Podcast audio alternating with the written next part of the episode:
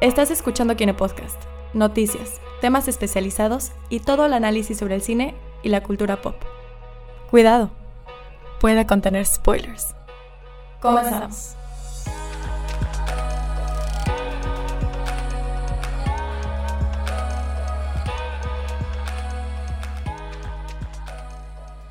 Hola a todos y bienvenidos al Kine Podcast número 50. Vámonos, que se escuche el aplauso. ¡Eh! ¡Vámonos! Wow.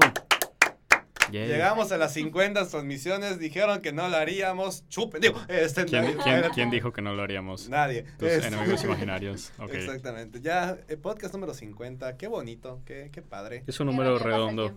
No- nos tomó dos años, pero llegamos al Kine Podcast número 50. ¿Neta? Dos o, dos o tres. Entonces, eh, Ah, ok. Es un buen promedio, Es un- creo. ajá, está- estamos bien, vamos por buen camino. Entonces, hoy tenemos casa semi llena. Nos hace faltan dos personillas. Nos hace falta eh, una personilla que se llama Omar Vadillo. Que, Ah. eh, que Está, no- sí, no nuestro usual dónde- productor no, No, no no- está no presente. sabemos dónde está, pero si lo han visto. Omar pueden- suele desaparecer, así que Pero no nos si- preocupamos. es como un gato. pueden Como que sale de la casa, se va a dar su paseo, vuelve. y- Y, y todo normal. Sí. Así que si lo han visto, pueden reportarlo a perdidos.com. No es cierto, Omar, la neta, espero que, que Según yo se fue de puente, ¿no? Pero, pues, quién sabe. Sé que en. Ajá. Y, Esperemos que estés disfrutando de las aguas dulces de nuestro país. ok, y también nos hace falta Juan Esteban. Que se Cayo encuentra. Barbón. El Cayo Barbón se encuentra aquí abajo peleando contra las fuerzas del mal. Este, Mm, Tal vez regrese durante este podcast. No exactamente. sobrevive. Ajá. Y mientras tanto, aquí en la cabina, quienes nos acompañan. Andrea Dager. Gerardo Novelo. Gina Güemes. Y Abraham Soloveitchik en controles tratando de solucionar este desmadre. Eh, vamos a empezar. Kine Podcast 50. El tema de hoy va a ser algo muy bonito. eh, a lo mejor y nos pasamos por Bueno. una semana. Pero pues vamos a hablar de películas sobre... eh, es que no sé por qué dije- ¿Sobrenaturales? Ajá, no sé por qué dije bonito. Puede, puede ser bonito si tienes una mirada suficientemente optimista hacia la muerte. O suficientemente pesimista también. no, gracias gracias Si por el estás en los spoiler. extremos, si estás en los extremos, puede ser. Hay Ajá. variedad, hay variedad. El tema de hoy es la muerte, ¿no? Eh, principalmente eh, las películas sobre fantasmas, Spooky. Spooky ghost movies, en, en todos los géneros, ¿no? Desde lo típico que es casi siempre terror hasta comedias, dramas, animación. Vamos a abarcar un poquito de todo el gen, de todo, eh, de todo lo que hay en el cine respecto a este tema y pues las diferentes interpretaciones que se han dado. Pero antes de pasar a eso, vámonos de manera express con las noticias de las últimas dos semanas. Eh, se estrenó Zombieland 2. ah, de aquí, quienes la vieron? Sé que Gerardo Mm, Yo ya la vi, vio. hice un review. Pásense a YouTube cuando terminen de ver esto. O si lo están viendo en YouTube, supongo que le pueden picar en, en los videos recomendados porque probablemente va a estar allá. Hice un review de Zombieland y um, eh, eh, la, la versión En 10 se- comprimida. en- en 10 segundos, ¿qué nos puedes decir? Parece que la hicieron el año pasado. Está muy añeja. I mean, eh, está buena, pero es exactamente el mismo sentido del humor que la primera. Parece que la hicieron en 2010. Parece que el guion lo escribieron en 2010. Pero bueno, that- that- that's it. Pero ajá, si te gustó la primera y no te molesta, Ajá. te va a gustar. Ok, Sí. va. Eh, también se estrenó Terminator Dark Fate, que Cri, cri. no la he ido a ver. Este, tampoco. Yo Supuestamente- nunca, nunca he visto la película de Terminator. Gina. Ay, Dios mío, estás cometiendo un crimen. Tienes, no, no es, Es un que- crimen. Tienes, tienes eh, varias horas de entretenimiento por delante. Sí. Como seis en total, en- de Pero entre siete que- películas que hay. No, con que veas la 1 y la 2. Es que es eso, Y Y la de las de Terminator siento que la mayoría de los fans es como que, "Neh". Es que hay Terminator 1, Terminator La dos 2 es muy buena, y luego dicen. como chorrocientos intentos de hacer Sí. Terminator 3. Sí. Entonces supuestamente Ajá. esta ya es la buena. Igual, igual eso escuché que como que cada secuela que salía iba haciendo como que como Otro que intento de- como que negaba lo que pasaba antes, como que no, Sí. eso no pasó, vamos a hacer otra cosa. Entonces se supone que esta Es ya la es la versión buena de Terminator 3 porque Eh, la hace James Cameron. Exactamente, y la dirige Mm, Tim. Miller, que es el de Deadpool. Ujú. Mm, Le- Entonces, No. Sí. ¿Neta? Según ¿Sí? yo. Bueno, Cameron está más involucrado que en las previas. Ajá, Ca- ajá, Cameron es productor y escribió, y aquí la dirige el que dirigió la primera de Deadpool. Porque no dirigió la segunda. Lo más importante es que Linda Hamilton regrese en esta. Exactamente. Entonces, eso es Aunque como- ya leí uno que otro spoiler, que digo, está muy chido lo que hicieron para, para la película. Que si eres fan de Terminator, te rompen, te rompen toda la continuidad que existe, pero está muy chido todo lo que hacen. Vayan a verla, eh, tiene buenas críticas aparentemente. Y ahora sí entrando a- directo a, a lo más reciente, ya nos quitamos lo que, lo que salió en cartelera estas últimas semanitas. Eh, se anunció la secuela de Spider-Verse, ya Sony dio fecha para emoción! 2022. Con Abril. un poco... Abril, Abril 2022. 8, 2022. 8 de abril de 2022. Nada más hay un poquito de preocupación con el equipo creativo, qué? aparentemente, porque los directores originales están medio en plan de, ¿what? No tenía idea de que se iba a hacer. O sea, uno de ellos tuiteó, o sea, con la, la imagen que tuiteó el, el. Twitter de Spider-Verse, Sony, de que Ajá. el güey la retuiteó y puso, ¿what? Y, y de que ¿Pero eso sí es lo puso en serio? ¿O fue No sé, que- ahí me quedé. O- lo puso como Pero, pero sorpresa ahora, ahora el director es otro. Ahora el director es una persona cuyo nombre no sé, pero tengo entendido que tiene una amplia carrera en la animación, haciendo las películas animadas de DC, que obviamente son lo mejor que está haciendo DC en estos momentos. Y creo no me- eh, que, que, se involucra, que estuvo involucrado en Avatar y en Korra. Oh, Oh, ok. ok, eso es interesante. Eh, Es este en brasileño o tiene, tiene nombre. Ah, aparte vos ser brasileiro. Maybe Me es portugués, no sé, no quiero estereotipar. Tiene, tiene, tiene nombre no. portugués, no sé. Déjame, lo googleo, hablen de otra cosa y ahorita se los devuelvo. Sí. Ok, pero entonces 8 de abril de 2022 se estrena la secuela de Spider-Verse. Me emociona, sí, sí me emociona. La verdad sí, mucho. es, es la mejor cita de Spider-Man que hemos visto en muchos años. No, voy a mantener mis expectativas bajas porque siento que funcionó porque era una, ya sabes. Entonces no sé. Sí, a ver qué van a, a ver qué van a meter, quiénes regresan o qué nuevos Spider-Man. Sí, porque aparte algo por lo que se le hizo mucho ruido a Spider-Verse fue porque su animación era así como, oh, nunca hemos visto una animación así. Y ahorita ya va a perder esa novedad, así que va a recaer totalmente en la historia, como la ya continúa. lo tengo, ya lo tengo. Joaqu- Joaquín Dos Santos Ah, sí, sí, es sí, de Portugal. No Es de, de Brasil, Portugal, perdón. Sí, Eh, estuvo en Así se han de sentir los españoles cada vez que asumen que un nombre en español es latino. ah, Sí, estuvo, sí es parte importante del equipo de Avatar y Korra. Qué y padre. de varias películas de, de Superman, de Pues Green Arrow, de DC en general y de Voltron. Entonces, Ay, no. Oh, Voltron, qué chido. ¿eso es malo? No, ¿la nueva? No sé, la del 2016. ¿Es esa? No. Bueno, él dirige y um, escribe. No vean Dave Voltron, amigos. Si ven Voltron, vean hasta la temporada, creo que cuatro, ahí me quedé, cuando, medio spoiler, cuando Shiro queda su pelo blanco y ahí mueren. Ahí, Bueno. imaginen que ahí terminó la serie, porque todo lo demás fue un asco. El guionista es Dave Callahan, a- al que lo vamos a reconocer cuando salga Wonder Woman 84 y Shang-Chi de. Marvel. Ah, él escribe Shang-Chi, ok. Y escribió Godzilla, la primera, la del 2014. Entonces en este momento estaría Wow. emocionando Juan. Puedo fingir que soy. Juan y wow, sí, qué bueno. Este, Diría, puta. y la de los ¡Puta! la de los indestructibles, que ¡Oh, qué chido! e- eso es chido. The, The Expendables, I'm not sure. Wow. Ah, ¿Cuál de todas? A ver. la primera. Y escribió escribió Zombieland. Ok, círculo, regresamos a donde empezamos bien. Ah, O este sea, es un recurso eh, eh, narrativo. Eh, esto sí es multiverso. Point is, hay gente aparentemente talentosa metida en la nueva de Spider-Verse, pero no es la misma gente talentosa que hizo la primera, lo cual es un poco preocupante. Pero Mm. si regresa Nicolas Cage, me tienen enganchado. Suficiente. Ok. Eh, también en otras noticias, Gerardo, nos dijiste hace un rato sobre un supuesto casting. Ah, sí, para The Batman. El, el- nuestro querido Robert Pattinson lo va a antagonizar el pingüino, interpretado por Colin Farrell. Farrell o Firth, nunca sé. Farrell. Colin Farrell. igual a mí sí. me, me Se me mezclan, tienen nombres muy similares, lo siento mucho. Aunque Colin Firth como Colin el Firth pingüino, pingüino, tam- sí, tam- o sea, ajá, también. No, bueno, no Colin mal. Farrell va a Pero ser el pingüino y tal vez en la secuela el pingüino sea Johnny Depp. No, no sabemos. I mean, ¿Qué? ¿No?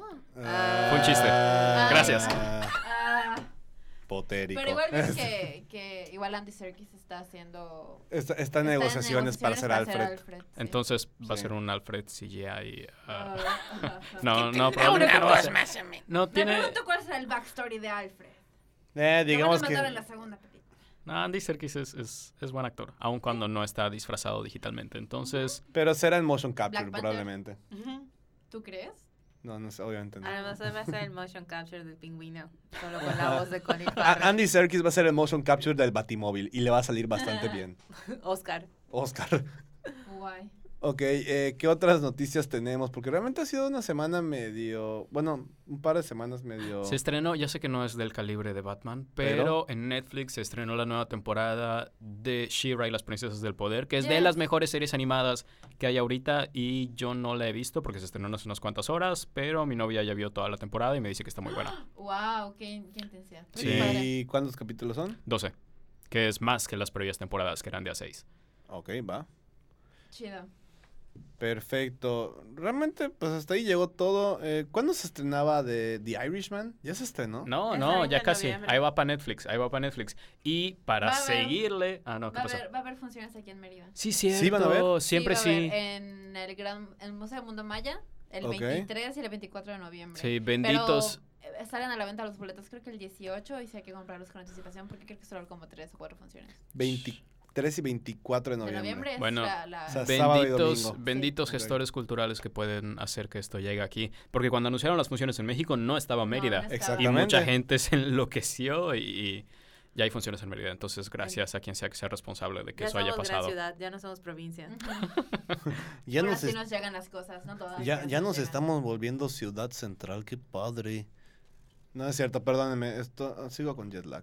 Este, Ah, sí, porque el señor se fue de Cosmopolita. europeo. No me fui de Cosmopolita, me fui a vivir de cosas baratas. Ah, igual estabas en Europa. So. Un Sí, bueno. McDonald's en Europa es mejor que un McDonald's en México. Eso sí, me enamoré. me enamoré-? Sí, me enamoré como 15 Supongo, veces, no así que imagínate. ¿De. McDonald's? De McDonald's. O, Sí. o cambiamos de tema. de- de- de McDonald's, Gerardo. Me enamoré de los McNuggets 15 veces. Wow, me ha pasado. Oigan, No este sé. año, Y más cuando están en promoción. Sí. completamente fuera de la conversación, pero este año, no sé cuándo es, o si es hoy, el aniversario 20 del Fellowship of the Ring. Creo que Ah, soy. A ver. No, son en diciembre. Bueno, pero Soon, en estas fechas, en este año. Sí, es Release date. pronto. Vamos a ver, vamos a 20 averiguar aquí en el años de- internet. 20 años, Jesús. 21 de diciembre de 2001 en México se estrenó. Ah, ok. Ok, entonces bueno, falta, ya casi, ya casi. pa' ahí ya, vamos. ya va, ahí va, ahí va. Sí. Wow. Casi 20, no, se estrenó en 2001. Wow. Bueno, 18. 18. Ah, no, ya, sí casi, ya casi tiene suficiente para Perdón, tomar. amigos. Exactamente. Wow. Y en, en noticias que estamos seguros que Andrea, que es la mayor fanática de Keanu Reeves en esta habitación, Sí, el Ah. internet enloqueció porque ya salió agarrado de la mano de una mujer. Que Salud. según Perdón, hasta amigos. donde se sabe, ningún representante ha confirmado que sí, efectivamente es su pareja. Pero son amigos desde hace no sé cuántos tiempos. No es el primer evento donde asisten tomados de la mano. Hay fotos en otros eventos previos. Pero Keanu Reeves está feliz. Ende, todo está en paz con el universo. Así que es noticias para alegrarles la semana, gente. Bueno, Pero, este, pregunta, ¿no no-. ¿no estaba casado, supuestamente? No. Ah. Keanu Reeves, a ver. Keanu Reeves es de todos y de nadie al mismo tiempo.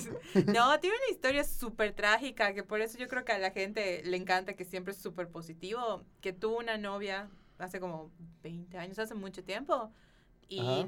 tuvieron, o sea, perdieron un bebé de 8 meses, él y la novia, Yeah. y se separaron, y la novia cayó en depresión, bla, bla, bla, y tuvo un accidente automovilístico y falleció su novia. Entonces, después de esa relación, no se le volvió a conocer a nadie.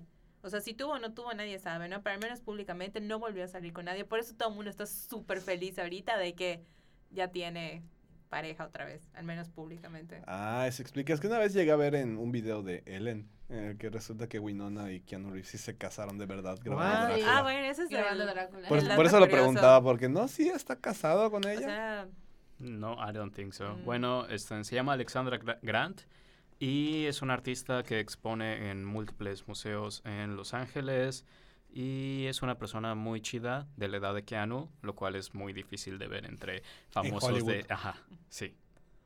Bueno, de hecho Keanu le lleva nueve años, pero y, Ah. tiene- y se ve más chico que ella. ¿no? Y O se digo, ve- sea, tienen 50 y cacho y 40 y cacho. El Forever. Está, Wow. es una edad bastante... Sí. Sí. A diferencia de, de este, Leonardo Ah. DiCaprio, que sus novias no pasan de 23. ¿No fue Dennis Quaid el que Oh. se comprometió con una de 26 Sí, regresas como juego de gemelas? Sí, literal, to- cuando salió la noticia, todo el mundo en Twitter estaba de que poniendo imágenes de Meredith Blake. Es como que el, el círculo se repite. Solo quiero decir que si yo hubiera tenido a mis 26 años la oportunidad de comprometerme con el dueño de un viñedo, yo igual lo hubiera, yo igual lo hubiera hecho. Sí. O sea, Yo ya- no hubiera dicho que no. o sea, yo veo esta película hoy día y digo, ahí la verdadera víctima era Meredith. tenía 26, a- tenía 26 años, era una publicista que tenía un asistente, o sea que le iba súper bien y además había conseguido un hombre Un deal. millonario o sea, con un viñedo en California. O sea, ¿quién No cualquiera, amiga, no ¿Quién cualquiera. no? Acabo de leer una noticia que me sacó mucho de pedo, que no sé si es verdad, pero Ok. es que solo, solo escuchen el título. Vigo Mortensen podría ser la estrella de Televisa en nueva Ah, telenovela. Pero, ¿Qué? pero es, es viejita esa noticia, es de hace ¿Ah, unos sí? días, sí. De- del, del 3 de noviembre. No, pues, o sea, eh, eh, Televisa lo quería fichar para una telenovela. que se llama La Mexicana y el Gringo. El serio del gringo. sí. Sí, me, me sorprendería mucho que él fuera la mexicana. Bueno, pues es que el Yo quiero ser la mexicana. Se supone que el cuate es No, súper... yo quiero ser la O mexicana. sea, habla súper bien español, ¿no? Es como su segundo idioma, tercer idioma, algo así. O sea, entonces como que...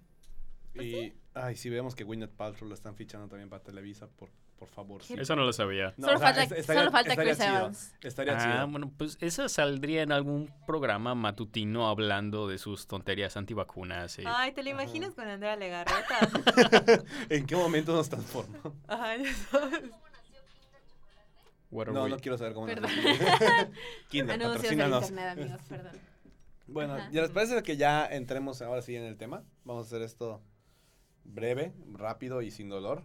No, ¿qué? Este, vamos, vamos a hablar de, de las películas sobre los... eh, Andrea se está matando de risa. Fantasmas, de fantasmas. De, de fantasmas, sobre los muertos. Eh, si no eres de, de México o Latinoamérica en general, pues a lo mejor y no estarás muy enterado. Te damos aquí el aviso que la- por lo general el...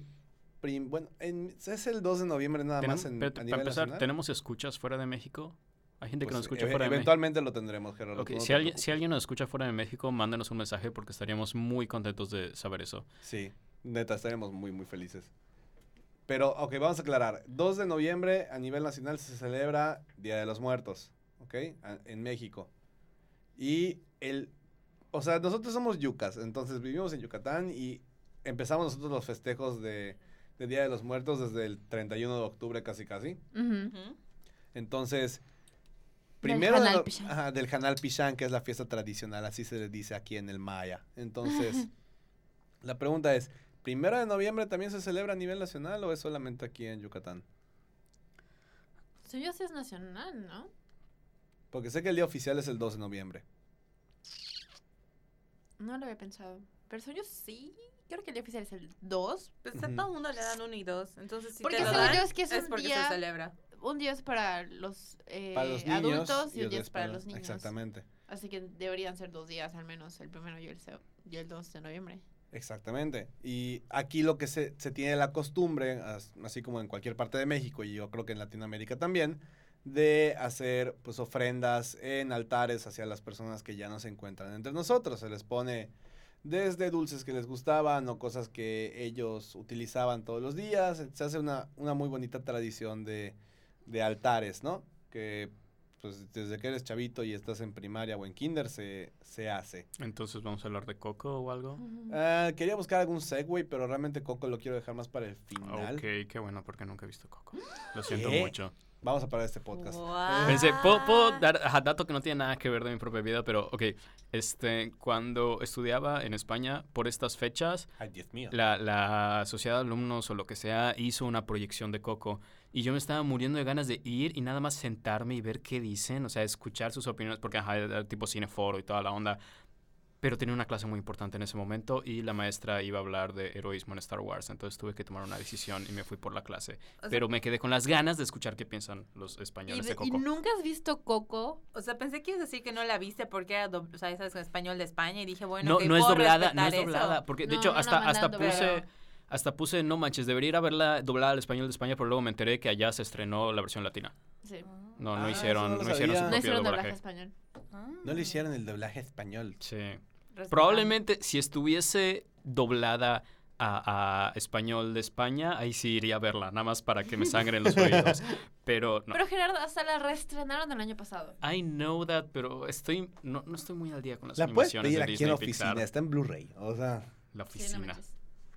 Pero Este es un centro de trabajo, Gerardo. Exactamente, Gerardo. No sabemos, no sé para ti qué será, pero muchos lo tomamos como algo serio, ¿ok? No, es cierto. Este, vamos vamos a, ahora sí a hablar del tema. Eh, se celebra el Día de los Muertos y por lo general, pues, son días de vacaciones. Yay. Y también es muy de moda que por entre Halloween y... Esa, esa época de trance entre Halloween y Navidad, que estás terminando una y estás empezando la otra. Que hay gente que el primero de noviembre ya está a punto de comprar su árbol y el 3 ya que pasó oficialmente todo ya lo instalan. Eh, pero se siguen estando muy de moda las películas sobre fantasmas, cosas sobrenaturales que hemos visto y que siempre salen por ahí de estas épocas. Sorpresivamente este año no ha salido ninguna, o si salió no me enteré. Entonces, eh, por lo general vamos a ir desde lo, lo más apegado a la realidad hasta ya las cosas más como que fumaditas o que nada que ver con, con la vida real, ¿no? O sea, con, con lo que podría suceder. ok.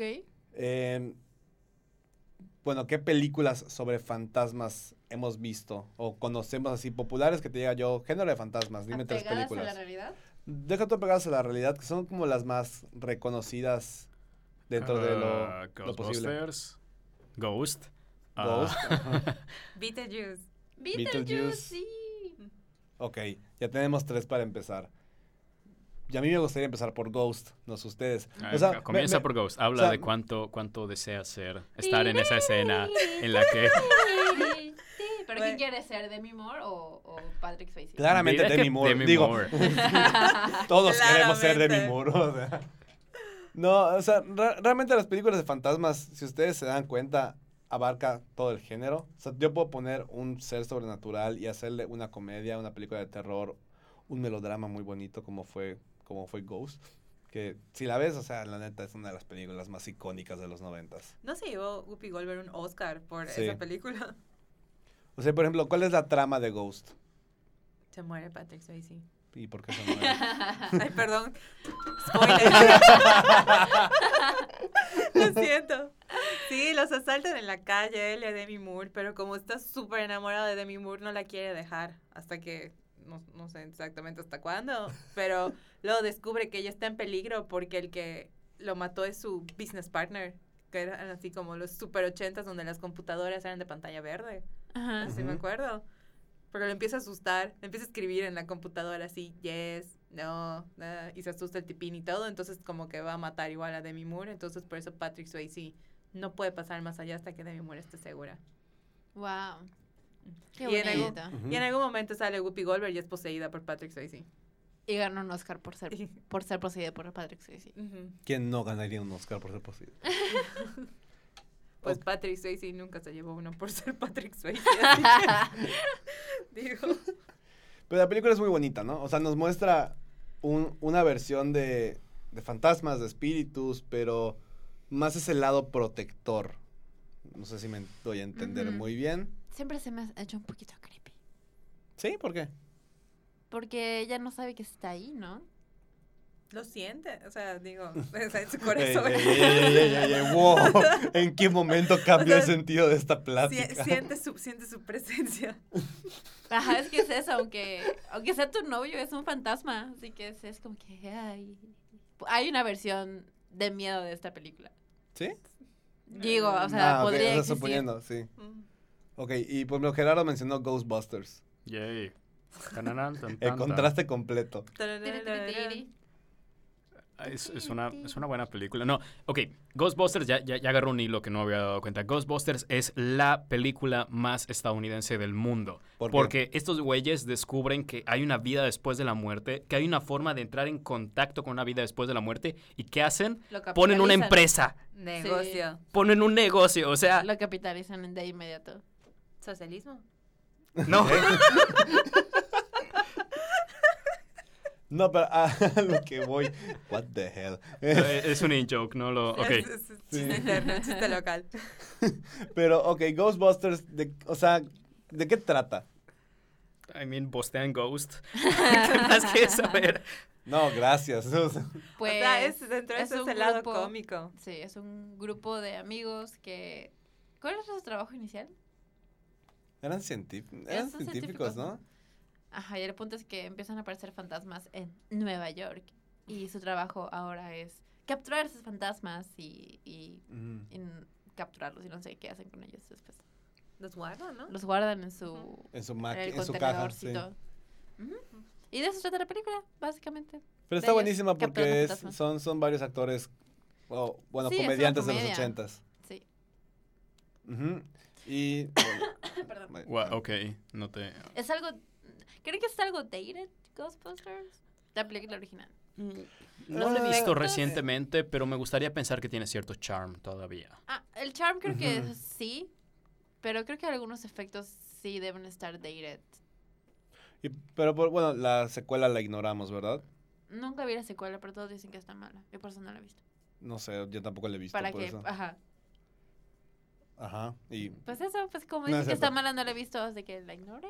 ah, ok, ya va. Eh, Y le eh, hicieron un reboot femenino que causó, mucha controversia, sí es cierto. causó el que ardieran los océanos. ¿Alguien Sí. la vio? Porque, o sea, yo- no, se me No. hacía Sí. buena. O sea, no se me hacía buena, pero en general de que no necesito un remake de Ghostbusters. A eso me refiero. O sea, sí la vi y sí está entretenida. es, ah, Chris Hemsworth brilla por que ya lo dejaban hacer la comedia que creo que toda la vida ha querido hacer. Ujú. Porque es- él es así como el himbo del Les- grupo. Le sale re bien ser Jimbo en las más recientes de Marvel. Pobrecito que hizo tantas de, bueno, dos de Avengers y dos de Thor en las que no podía ser Jimbo.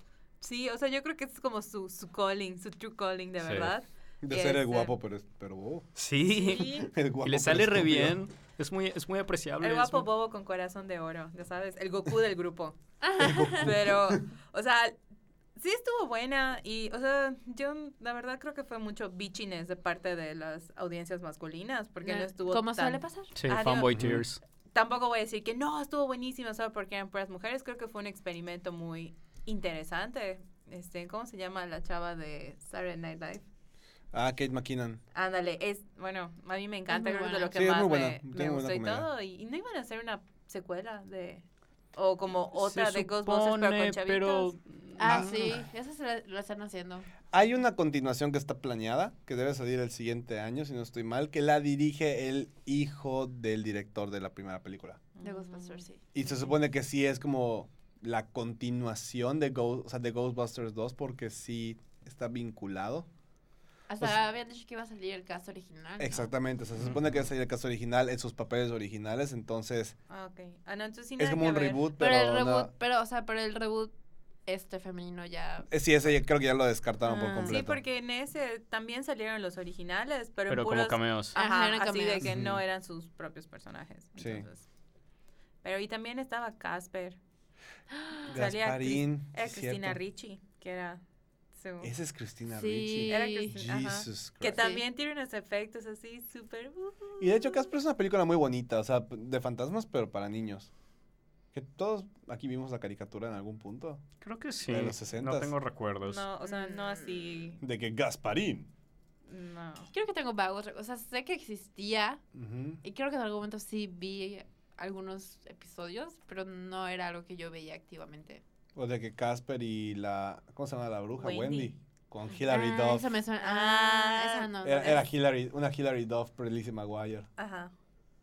Sí, Siento que la pasaban de que en Canal 7 y veía Sí, como pedacitos cada- y no, nunca la vi completa. Como La cada de, dos, la de semana. Ricci la ubico más. Esa es la, la más producida, según yo. O sea, tiene más. Que igual está un poquito creepy. Sí, porque si lo piensas, al final es un chavito que está estoqueando a una niña que le gusta y es como de, Sí. güey, o sea, nunca te Y he le visto. dice que no equipio. Y está bien creepy. Es como que. Bueno, para el final le devuelve a su papá. Sí. Spoiler. Sí, pero luego la besa y está medio raro eso, beso fantasma. Cada quien con sus gustos. Bueno, sí, la, verdad es que, la verdad es que la Si película, Demi Moore pudo besar a Patrick Swayze. siendo Whoopi Goldberg, Sí, Winona Ryder pudo besar a Michael Keaton. Beetlejuice. Encontrar su... Es, esa sí está creepy. Beetlejuice. Bueno, por ejemplo, aquí sí me van a matar. Yo no he visto Beetlejuice. Ah, me lleva la... Yo solo hice una vez, así que no te voy a matar por eso. Entonces, Andrea, cuéntanos, tú que eres la fan de Beetlejuice aquí en la mesa. ¿Ya viste el musical? No soy fan. O sea, ¿No? ya vi partes y no me... O sea, ese sí es un musical que siento que no necesitaba, pero esa es una tendencia de musicales que ahorita todos quieren hacer películas de nostalgia, lo cual es un tema para otro Para momento. música. Ajá. Sí, pero... Este, ok. Se supone que... No me acuerdo el nombre del matrimonio, pero son Alec Baldwin y Gina Davis. Que me caen Es. Alec Baldwin. Sí. Sí. Wow. Sí, que mueren en su hogar. Entonces van a como a esta afterlife, que es literal, así de que toma un número y espera.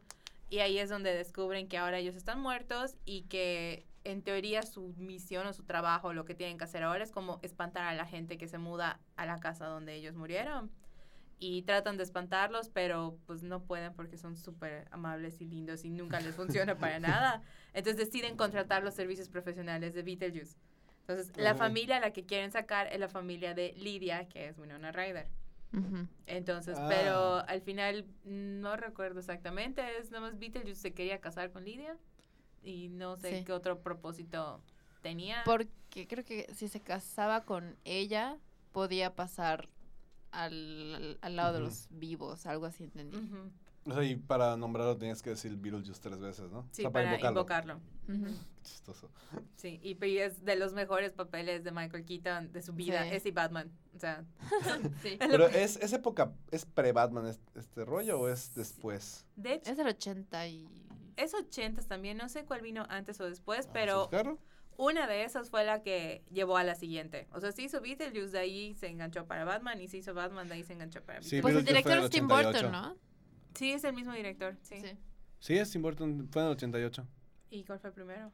Eh, primero fue Beetlejuice, luego fue Batman en el 89. Ahí está. Cool. Sí. Y tiene una de las mejores escenas, creo que, de posesión fantasmagórica del mundo. La de Deo, Deo. We like conga, we want go home. Porque ya vimos varios ejemplos como que de comedia y drama. Bueno, de drama hay más, hay más ejemplos de películas como que de fantasmas o de gente que fallece. la de Guillermo del Toro. Eh, La Cumbre Escarlata. Cumbre Ah, Escarlata. Que mucha gente la odió y a mí me gustó. No la odié, nada más se me hizo muy...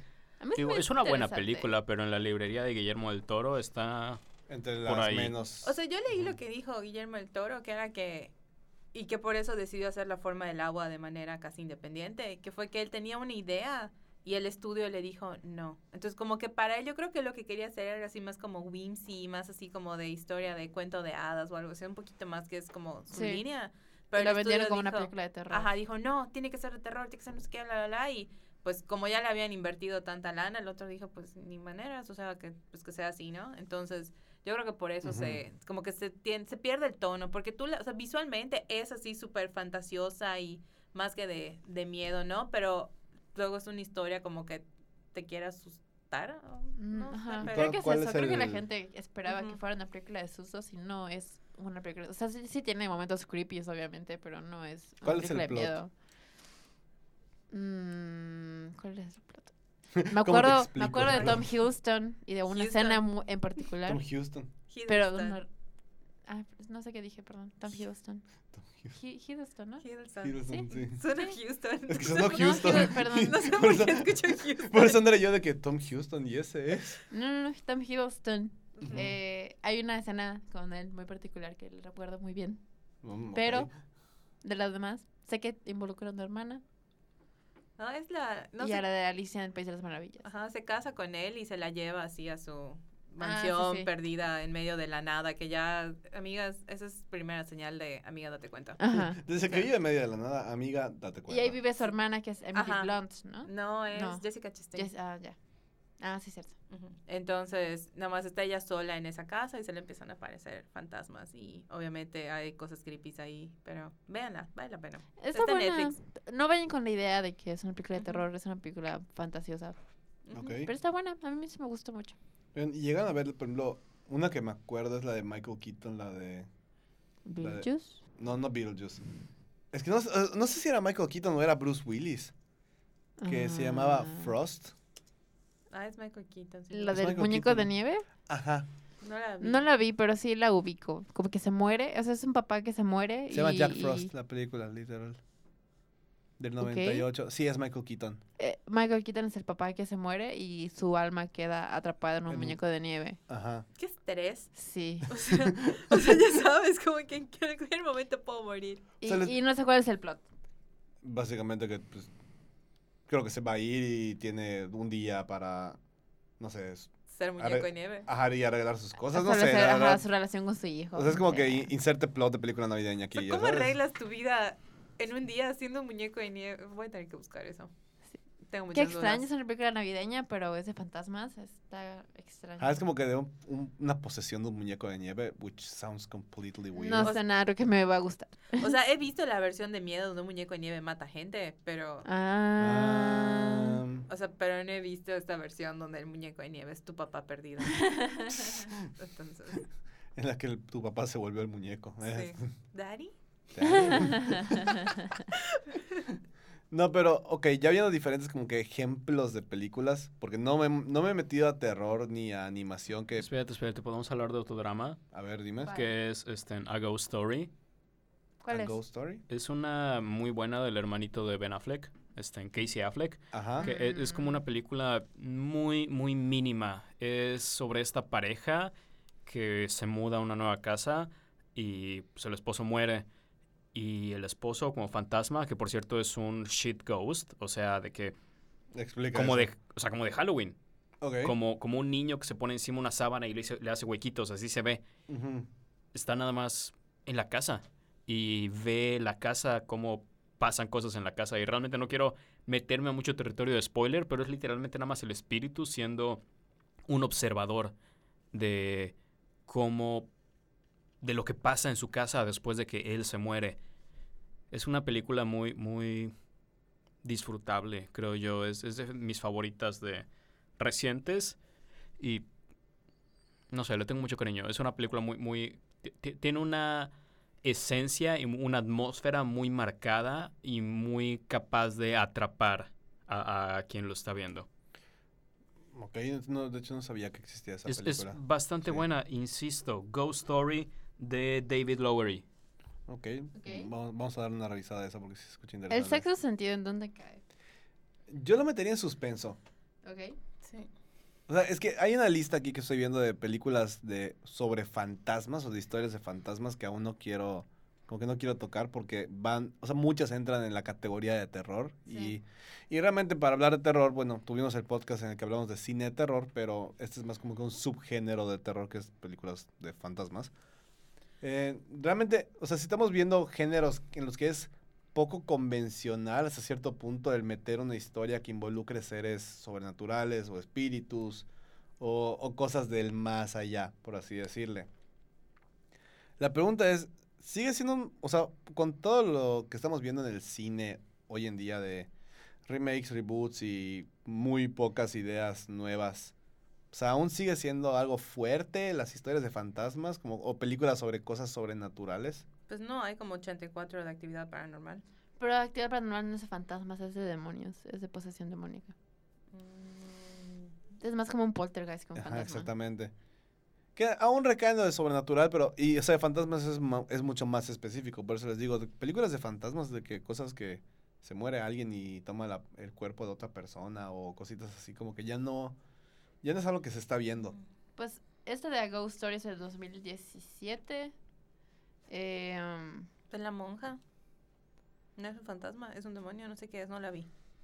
Pero la Ah, mujer creo que igual es un demonio. Es un, de- es un fantasma, pero se vuelve demonio o una cosa así. No sé, la verdad me dormí. Según me- yo, es un me dormí en demonio media porque película. es- es un demonio porque en alguna parte de la película, creo que no vi la momia, pero vi El Conjuro 2 donde sale la momia y la La idea es monja. que como que para perdón, perdón la monja, dije la Yo, momia. la momia. este, que po- como para vencer a la monja tenías que decir el nombre y pues es un nombre así como demoníaco. Ah. Así que según yo sí es un demonio. O sea, la, la verdad es que con la monja me dormí porque sí estaba muy mala. O al No. menos la primera media, media hora. R- ok, siguiendo con el tema. Entonces, O sea, es que así de, de solo fantasmas reciente, no, no recuerdo, o sea, no, creo o que... sea, ¿y, y cuál es el chiste de estar haciendo películas de fantasmas? O sea, porque en terror, bueno, entendemos el, un poco más el por qué directamente. Es la, la intención de asustar, causar como que un poquito de plática de que lo sobrenatural, la vida Sí, del más lo allá, inexplicable. lo inexplicable. Pero, por ejemplo, haciendo una película como Ghost, realmente ahí como cuál es la, la intención. Y no, no es decirlo de una mala manera, sino el cómo puedes tomar algo que como bien decía Gino, o sea, se escucha creepy el, el hecho de que se muere un ser querido y ese ser querido como que no te quiere dejar en paz. Pero la manera en la que nos lo presentan es una manera mucho más romántica, poética, muy, muy bonita. Pues ahí como cuál es la, la intención, porque al fin y al cabo siguen siendo fantasmas. O sea, esto ya no se ve en muchos géneros que no sean terror. Terror. O sea, es que a riesgo de que suene cursi es eso de como ni la muerte puede matar el amor. ¿No? Ajá. O sea, ajá, o Oh. sea, no, pues sí, se supone que tanto que se quieren que dicen, no, todavía no me voy a ir, aquí me quedo por porque te quiero. sea, Pues es como, creepy. como que como los fantasmas son seres que no se puede realmente demostrar que existen o no, por más pruebas o no pruebas que, que, que hayan.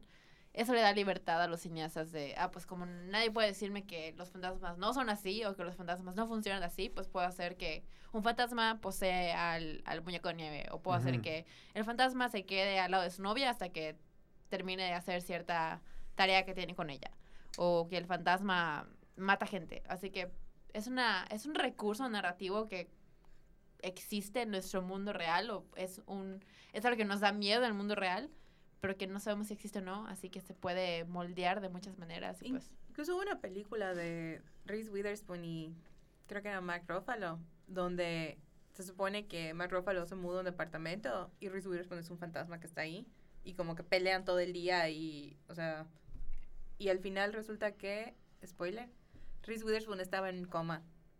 O sea, no estaba, no estaba muerta, pero estaba en coma y se manifestaba así como si fuera un fantasma. O sea, todo el comportamiento de un fantasma de estoy en este departamento, no me voy, me aparezco, bla, bla, bla, no sé qué, pero en realidad ella estaba en coma. Es interesante. Es que, de hecho, lo- el punto que toca Gina es muy bueno. O sea, como no se conoce y realmente no se conoce lo que pasa una vez que dejamos de dejamos esta vida terrenal, pues la, la puerta está muy abierta a la interpretación y a la imaginación. Por lo general, lo que, que- con quién más asociamos, y de hecho creo que aquí podemos hacer un mega, como paréntesis, una mega pausa y meter un poquito más de nuestra experiencia de si hemos tenido algún evento, suceso, encuentro, algo subnormal, No. paranormal, de fantasmas, que digas, güey, aquí asustan gente, aquí matan gente. Aquí asustan. no, tengo Ajá. muchos conocidos que me dicen, "Güey, me pasó esto", pero a mí nunca me ha pasado. Siento que eso es muy normal, o sea, que dices, tengo a alguien que le pasó esto porque a mí tampoco me ha pasado que diga, sentí un fantasma, o sea, sen- o sentí de que, O vi algo. ajá, Tal vez porque soy miedosa y evito activamente cualquier lugar oscuro y, y cosas que y lugar que puedan decirme "Ah, está embrujado, así que Mm, pero en realidad nunca mm, nunca he tenido una experiencia que yo diga, "Ah, fue un fantasma." o algo así de que paranormal, de que, güey, eso esto da miedo. No, y así estoy bien, gracias. Ajá, tengo exacto. cero interés en... Yo soy muy miedosa, creo que por eso los fantasmas si existen tienen misericordia de mí porque dicen, "No, pobrecita, si me aparezco se va a morir también." sí, no, gracias. En Gerardo, ¿tú ¿has tenido algún encuentro o algo? No. I'm sorry, no. así, no. así estamos aquí. o sea- Esteban sí, Esteban sí. Ay, es que sí. ¿Puedes Según él. invocarlo para que Según hable al él. respecto? O sea, pero no fue la gran cosa, o sea, fue pues de su papá que falleció y que dice que poco después de eso, como que lo vio parado frente a su puerta. Wow. Eso no es así poco usual. Ajá, pero igual nuestra directora de la universidad igual te- ha Ah, tenido sí. experiencias ¿Ah, sí? con fantasmas. Sí, me lo contó. No. No creo que me haya tocado que nos cuenten eso, pero ok. me lo contó a mí, porque un día fui a hablar con ella nada más sola y me platicó. Entonces, Gina, tú no crees en fantasmas. ¿O Pues sí no sé crees? si creo, o sea, porque pues yo escucho las historias de mis amigos y de gente conocida y yo no quiero pensar que están mintiéndome, Ujú. así que tampoco quiero como que negar completamente como que ah, te lo imaginaste o no fue lo que creíste que era o ah, seguramente lo soñaste, así que no quiero negarlo por completo. Pero pues tampoco ellos pueden asegurar por completo que eso fue lo que vieron. Ujú. Así que quién sabe. Andrea. Pues espero que sí, para que pueda regresar a chingar gente. Jalarle vez- los pies una a vez la que me gente haya que ido. me hizo bullying en la escuela. Poder ir a todos los teatros y ver todos los shows de Broadway sin Wow, pagar. sí. Sí, es el mejor lugar. Sí, Creo que sabes, si te fuera Tú sientas, ese típico fantasma como de Harry Potter que Sí, llega y vámonos. te sientas sobre alguien para que, ay, ya sabes, como que se me sube el muerto. Ajá, eso es, y ves en el mejor lugar de, de Sí. la casa. O sea, ajá, o sea, sí, no, pero tampoco voy a decir que no, porque no quiero que nadie me demuestre lo contrario. Entonces, ya sabes, así me gusta esta ambigüedad con la que vivo. Ge- Gerardo, ¿tú qué onda? ¿Crees en fantasmas? No, no. No. I'm sorry, no soy una persona eh, Es supersticiosa. muy escéptico, es muy pragmático. I guess so. No, no, no. Y, y nos lo está diciendo con la mirada más fría del mundo y aparte Lo su celular. siento. Pero sí, yo sé que hay gente que tiene más sensibilidad a esas cosas. Sí, o sea, yo por ejemplo, yo, yo no creo en fantasmas porque no me ha tocado ver algo sobrenatural. Pero igual, típico, bueno, so- mis calificaciones de la carrera, pero eso no era nada sobrenatural. Ay, Dios mío. Perdón, tenía que sacar. Ay, tenemos que sacar un chiste así, un dad joke. You ¿Cuánto tienes de graduarte, mister? Año y medio, dame chance. Pero a lo, a lo que voy es. Pero todos tenemos un amigo que le ha tocado de que, güey, es que la neta el otro día me metí a una casa o pasó esto. y Justo te este juro- fin de semana una amiga me contó que vio un fantasma. ¿Sí? Sí. Y pregunta, y, y estamos aún en un punto en el que con todo lo que tenemos a disponibilidad como de tecnología y de y de 20 mil cosas que han salido hasta de las mismas películas en el que es posible creer en, en- en esa cuestión. No es una ciencia exacta, entonces regresamos a lo mismo. Ay, Pues sí, es eso. O sea, es que, es- digo... Pues sí hay gente que cree fielmente que existen los fantasmas y activamente busca comunicarse con ellos y tener encuentros con ellos, así que... mm. Aunque he de decir que todas esas películas de fantasmas es lo único que sé de cómo cazar fantasmas. Las maquinitas que graban las frecuencias de sonido Ah, y pones nice, eh. ah, esas las cámaras especiales y, Ah. y no sé qué, el medidor de plasma. O sea, todo, Ah. mi, todo mi lore de cómo detectar si hay fantasmas lo he sacado de las películas. Eso sí lo he de confesar. Sí, como que ya sabes que si hay alguna situación que, que vaya a involucrar fantasmas, ya tienes una lista de cosas que no deberías de hacer. Ajá, entre ellas es asociarte con alguien que esté súper emocionado de que aquí sí hay un fantasma de verdad, porque esa persona probablemente muera. Sí. Entonces, no gracias. Ok, entonces vamos a pasar, ya que estamos hablando de morir, vamos a pasar a género de terror. Ajá, No entiendo el segue ahí, pero lo quise hacer. ok. Eh, ok, películas de terror. Siempre hemos hablado de que hay asesinatos, de que por lo general es gente loca, gente que tiene algo en la cabeza. Pero en el caso de fantasmas tenemos una muy buena, pues vamos a decirle, cantidad de películas que se encargan de, de tocar ese tema. Que realmente es lo más común, asocia- asociar fantasmas con sobrenatural, con algo de miedo, con algo de terror, ¿no? O con Navidad, aparentemente. O con Sí. Navidad, que pues sí, ahorita viene, de hecho ahorita, se- bueno, en diciembre se estrena Black Christmas, el remake. Pero esos no son Mm. Pero, ajá, no fantasmas. es fantasma, nada más quería mencionarlo porque me emociona. A ver qué tan bueno, qué tan mal está. En terror estamos contando igual el suspenso. Sí, o sea, todo lo que sea para generar un poco de miedo, ¿ok? Ok. E- ese sentimiento de, pues quiero decir que de escalofríos, pero no son escalofríos al 100. ¿Estrés? Ajá, como estrés, O ansiedad. sea, porque yo recuerdo haber vi- visto en el cine la de El Orfanato, que igual eran como de fantasmas. Ah, sí. Y me acuerdo que esa escena donde están jugando, uno, dos, toca la pared.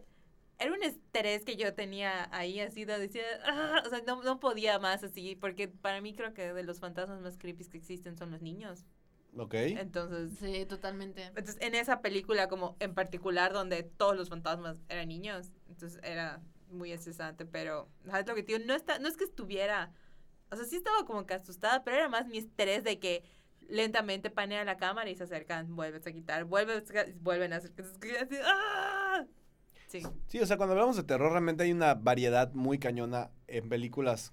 Hablando del tema específico de fantasmas, ¿ok? Sí. Ejemplo, aquí encontramos una lista que tiene pues varias películas muy, muy conocidas que todas, realmente todas hablan de fantasmas. O sea, e- estrictamente son fantasmas. Eh, nos ponen aquí, bueno, esta no la vi, que se, eh, se llama Los Otros, que salen Ah, ¿La de Nicole Kidman? Nicole sí. Kidman Ah, esa me con, gusta con Esa. Craig. la vi por primera y única vez en la preparatoria. Yo Y estaba en esa clase. claro que sí. Y como la película es tan oscura, o sea, de No que nada. visualmente oscura, la fotografía es oscura. Y pues obviamente el proyector de la escuela a las A 11 de la día. mañana, en pleno día, no se ve, no se veía nada. Y odié la película porque no se veía nada, no entendía qué estaba pasando. Y además el, so- el, el- el sistema de sonido de una, ajá, de un salón de clases de De esta escuela. ajá. Sí, o sea, no. no, Fue en secundaria, no fue en prepa. Secundaria, lo siento mucho. Sí, me acuerdo. Mm, Casi los mismos jalones. Sí. Este.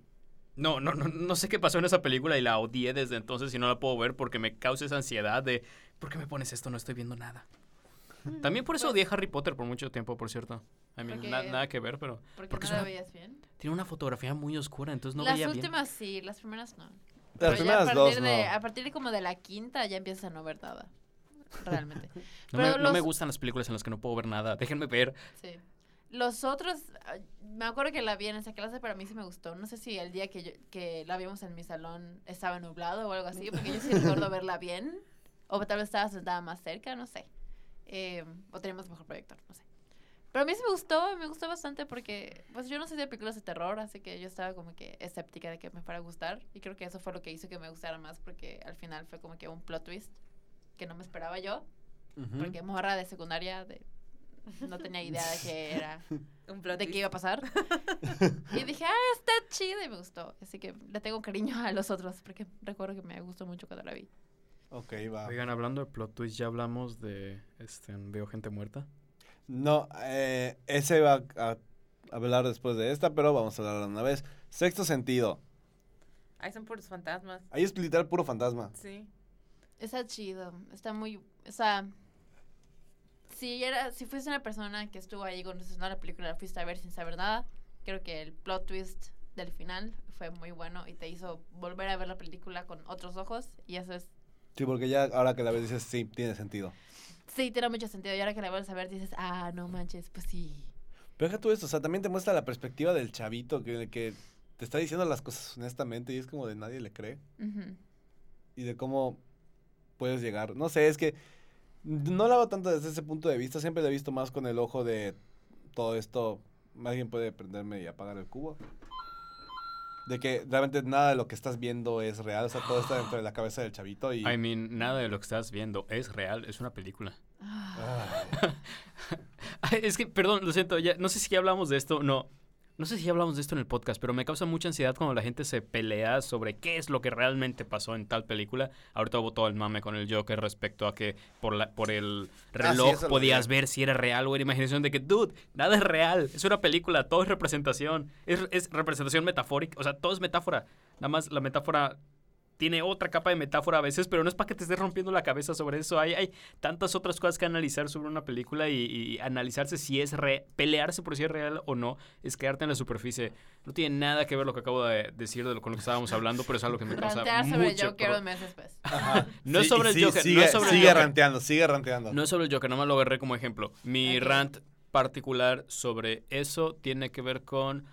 ah, ah, no me acuerdo de la película, pero había una película que me causaba mucho eso. En general, todas las películas ambiguas de, uh, ¿realmente está pasando o no? Donnie Darko. Eh, Donnie Darko es una de esas, pero Ok. point is, no es para que te pelees si es real o Es- no. Es, interpretación. Toda la película Sí. es representación, toda la película es metáfora, son solo capas de la metáfora. Fin. Ah, ¿sabes qué? Musicales. Con los musicales, gente que se pelea de que, no, pero en la realidad no estaban cantando, ¿no? De que... Vale madre. ¡Exacto! Sí. Yo amo los musicales y, me, y no, no me gusta que la gente diga, ay, pero es que es real que se pongan a cantar en medio de la nada. Güey, es una película musical. Y real es tu cara. Igual Sí. tiene mucho que ver con las, este, en- las escenas de montaje en los musicales.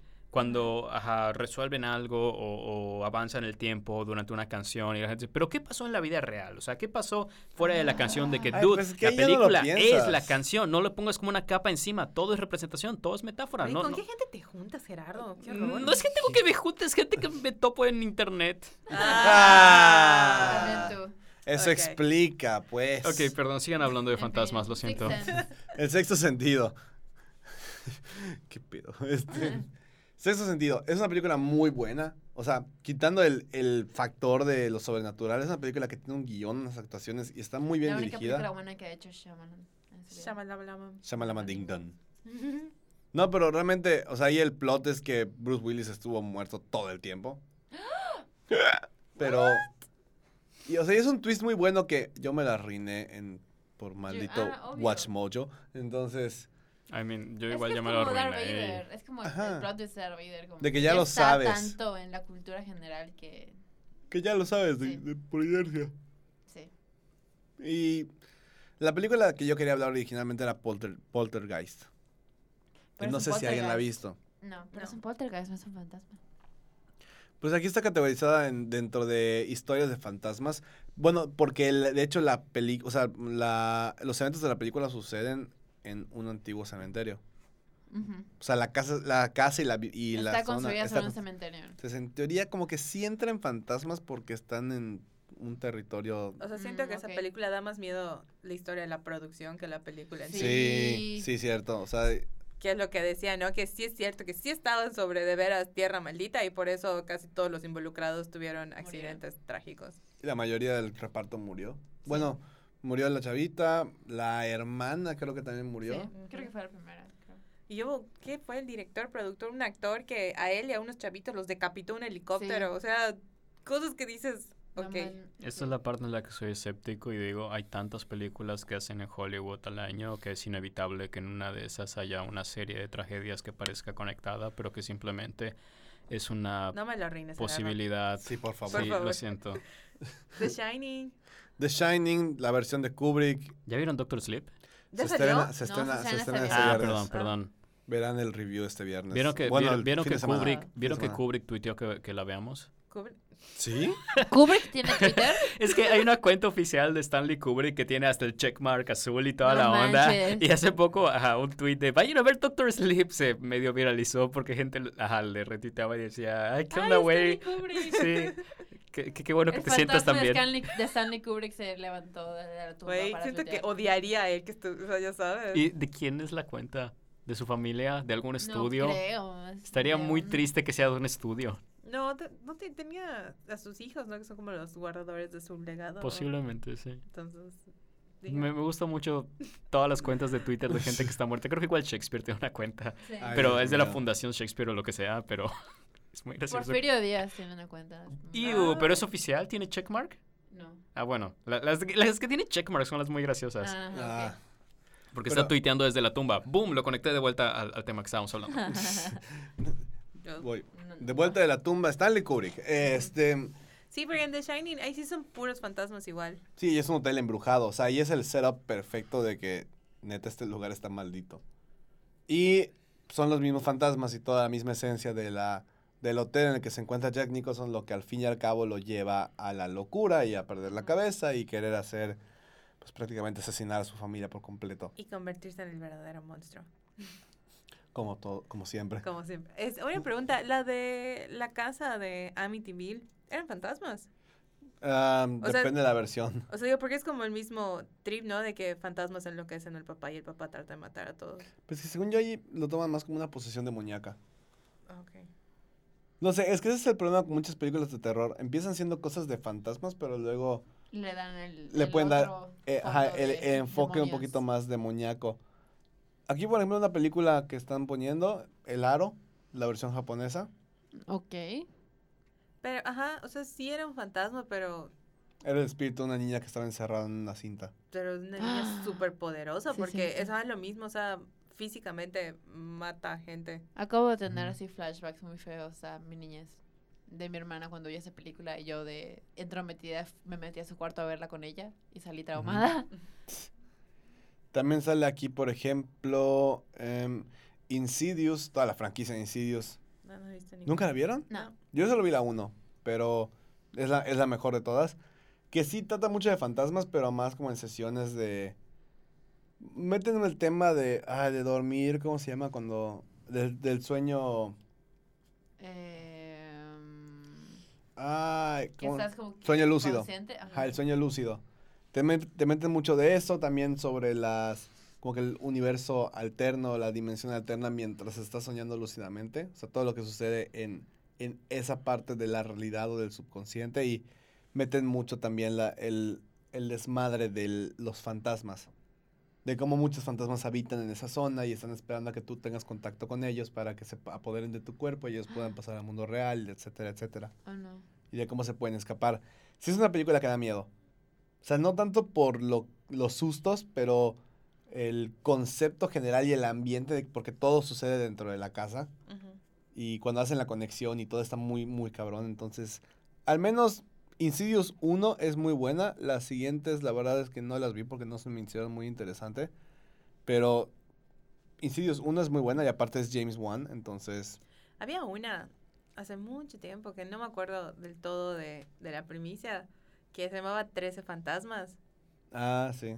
Que, que es igual, estaba padre, porque igual era lo mismo, eran puros fantasmas, pero el chiste es que cada fantasma tenía así como que su backstory, entonces como que ir aprendiendo cómo murió cada fantasma estaba Bueno, sí recuerdo que me gustó, pero igual, ajá, era como, como querer combinar así de esas películas de escape con fantasmas. Porque los fantasmas eran como los obstáculos para poder salir de... Era una máquina, era una máquina, era una máquina que creo que estaba... Era, era una máquina que necesitaba 13 fantasmas para poder funcionar. Y no me, o sea, no, es que no me acuerdo qué hacía la máquina. Entonces era así como que una combinación de, de cosas. Y Danny Phantom. No, no sé si Danny Phantom, pero Danny. Phantom, Danny- Es Danny Phantom, no sé. Hay una muy buena que se llama The Hunting, que es la, La de los la 60s, original del la de los 63, 60s, no el sí. remake con Owen Wilson. Con Owen Wilson, Liam Neeson y Ah, ya vi, Jones. ah, ya vi el remake. No, no, no. El no, remake es, fue el que, que yo vi. es que la buena es la original y básicamente si no la han visto, véanla. Eh, Está en blanco y negro, pero no le hagan el feo, está buena. Eh, y está interesante porque básicamente es un grupo de gente que los llevan a una eh, mansión y les hacen creer que están siendo parte de un... No, Experimento. Están, en- están en un Sí, experimento. están, es- siendo ¿Para el parte de un experimento. Creo que en la- el remake es para el sueño, Ujú. Ujú. pero en la original creo que sí les dicen que es sobre fantasmas. Ah. Creo que esa es como que la diferencia. Así que el punto es que ellos mismos se sugestionan y empiezan a pasar cosas raras en la casa. Y el punto es que tú como audiencia no sabes si el fantasma es real o es la paranoia de sí. la gente que está ahí, que está esperando que, que aparezcan los fantasmas. Así que es- está muy interesante, es muy, tiene mucho suspenso, creo que igual se da mucho a la interpretación. Así que pues véanla, está buena. Ok, y ya para ir cerrando, eh, también una que salió en su momento que era como que el wow porque era una película embrujada e involucraba a cierta persona que era muy famosa por una franquicia que tenía cierta relación con la magia fue La Dama de Negro. Ah.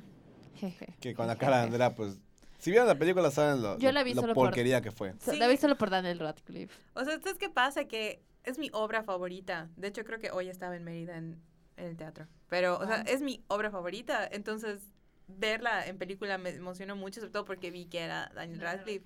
Y cuando la vi, sí fue así como que... ah. O sea, y es la típica película del lugar embrujado y hay un espíritu y hay que liberarlo y la tontería. sí. O sea, la película, la obra o... No, o sea, es- el es que, ajá. de referencia, la verdad no sé cómo esté. No, sí, eso es, es eso, o sea, es literal, o sea, como el fantasma y es todo, así, todas esas, ya sabes, como pistas visuales que siempre están en una película de que lugar aislado, neblina, de noche, no hay electricidad, sonidos raros, o sea, todo eso está, está presente. Eso es lo que te digo, nada más, no puedo decirte exactamente, sea, bueno, sí, el final, ¿no? Pero, o sea, como que fuera de eso, como decirte exactamente en qué falla, pero es más, hasta creo que de esa época así antigua de vamos a nuestros cravats.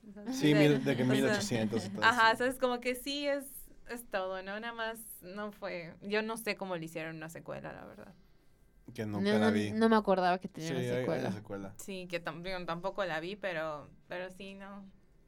Ok, vamos a hacer esto rápido. ¿Qué les parece si armamos una película de fantasmas ahorita?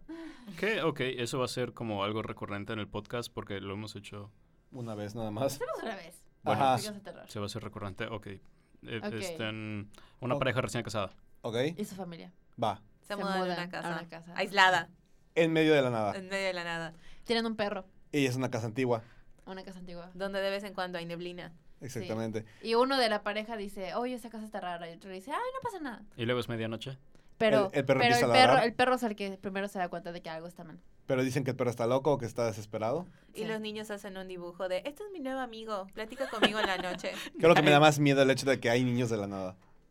No, Sí, dijimos No, que dijimos con familia. familia. Es Ah, que, es que familia, dijimos perdón. recién casada, pero ok, con familia también. familia. No, no, no hay conflicto ahí, no hay problema. Pueden estar no casados con hijos y luego sí casados con hijos. Eh. ¿Son dos hijos? Sí. ¿Niño y niña? O dos niñas. ¿O dos niñas? Lo quiero hacer más interesante, güey, son foster kids. Ok. Adoptados, va, Ajá, va. Eso está adoptados. chido, eso está chido. Son- son- Diversidad. Son white people, right? Sí, Ellos obviamente sí. son blancos. Ujú. De alta sociedad. Que se retiraron porque querían, querían escaparse un buen rato de la, de la vida urbana. E Ok. invirtieron todos sus ahorros en esa casa, por eso no se pueden ir. Sí. Esto está mejor que cualquier película de terror que he visto en todo este Bueno, año. pasa Ok, la noche. eso. Ay, perdón, ok, después lo hablo. No, Está- sí, es- sin paréntesis. ¿Por, por qué estamos describiendo Pet Cemetery? No entiendo. No, Yo no estaba es pensando en otras. Ok, de nuevo, eso aporta lo que quería comentar, pero no quiero ponerle pausa a esto, así que terminemos la historia y luego lo digo. Sí, yo quiero decir algo. Ese. Bueno, pasa la noche y el perro en la mañana aparece muerto. ¿Ok? Y es cuando, y es cuando la, la los- la- la familia empieza a notar que algo está raro. Y es cuando No, empieza no. a pasar Prim- primero, niños. primero culpan a alguien por haberlo matado. Ujú. Al vecino que se topan en el... No, el dueño de la tienda que se topan en el pueblo cada... Tres que le días dice, que van a buscar que le dice que provisiones. ahí en esa casa pasaron cosas malas y que no deberían estar ahí, que deberían irse. Entonces seguro fue el vecino porque nos odia. Sí. Y quiere que nos vayamos a nuestra casa. Sí. Ok, ¿y de ahí qué más pasa? Pues, Eventualmente uno de los adultos es poseído. ¿O es poseído desde el inicio y vas viendo que va transformando O su manera de empiezan a ser? ver que se empiezan a mover las cosas, empiezan a O notar cosas Se tratan raras. de comer el alma del niño. Entonces los papás tienen que salvar al niño. Sí. Porque el verdadero amor no es lo que engendras, es lo que Y, y, tú haces. y, y descubre que hay un, hay un, hay un basement. Descubre que hay un basement escondido que no sabían que existía. Y como estúpidos, agarran una velita y se lo abren y bajan. Y van a ver qué hay ahí. Luego descubren que hay mucha como que memorabilia, cositas de una secta o algo por Ok, el estilo. ok, no, tiremos secta a la historia. Ok. Sí, es que sí, es que pasa. Ahí en el Es que sí. basement encuentran documentos a la familia que estaba antes y se dan cuenta que pertenecían a una Convenientemente secta. organizado por fecha. Sí. Y los documentos de la familia que estaban antes tenían, eh, eh, encuentran un rango muy amplio de tiempo en donde una persona permanece, este, en- se ve igual, La pero tiene otros nombres. Sí, ya Ah, fotos y todo. La misma entidad aparece en distintas fotos. Sí. Y descubren que, que en ese culto piden que haya sacrificios de niños, de los, Ajá. primero- de los primogénitos. Y- Jesús, ok. Y, y pues era una familia como ellos, exactamente como ellos, la misma cantidad de los mismos hijos, el mismo género de los hijos. Con la misma edad y todo. Sí, porque sí. y todo. Porque es demasiada coincidencia. Sí, Sí. que... Y la madre se arrepintió de haber matado a los hijos y ahora quiere matar a los hijos de los demás. Ujú. Y es la madre. La, ¿Enloqueció? El fantasma de la madre enloqueció y él es el fantasma el que está hunting la casa ahora. Ok, ¿y cómo lo solucionan? Eventualmente en algún punto la mamá tiene que decir, not my children, bitch, antes de salvarlos. Porque edgy, Sí, ¿tú sabes? claro. Porque Y- ya no hay damiselas en... ¿Y, y cómo, sal- y cómo salvan esto por lo Con el general? poder del rezo. Exactamente. Con una cruz. Todos y pensamos que una religión, agua bendita y in the Ah, porque en la misma tienda donde les explican que tu casa está embrujada, hay una señora que dice, pero Jesús te puede salvar. Y ella es la que le da el crucifijo a la mamá en algún punto. Y, Y, al con, final, y con oraciones tiran agua y les quema y le quema al demonio o algo así. Pero fantasma. deciden quedarse en la casa. Porque todos sus ahorros están ahí. Y porque ya vencieron al fantasma, que es lo peor que podría pasar. Y cliffhanger para la secuela. Sí. Muy bien, Uh. lo hicimos en El, el perro, el perro vuelve a aparecer. Tienen otro perro. Tienen otro perro, tienen otro perro. Empieza a ladrar, empieza a ladrar a la nada y corte. En el mismo créditos. lugar donde el otro perro ladraba. Sí, corta créditos. Sí. Ok, ahora sí. ¿Por qué tantas historias de fantasmas tienen que ver con bienes raíces? Y No sé, esquemas de es, un- es es un ¿Alguna mercado vez has muy tratado de serio. invertir en una casa, Gerardo? No hay una cosa más o sea, Terrorífica. O sea, imagínate que acabas de invertir todo tu dinero en esta cosa tangible, güey, donde ahí es como tu, tu lugar seguro, ya sabes, o sea, es como es tu casa, ese es como tu lugar donde estás seguro de todo el mundo y resulta que no hay fantasmas.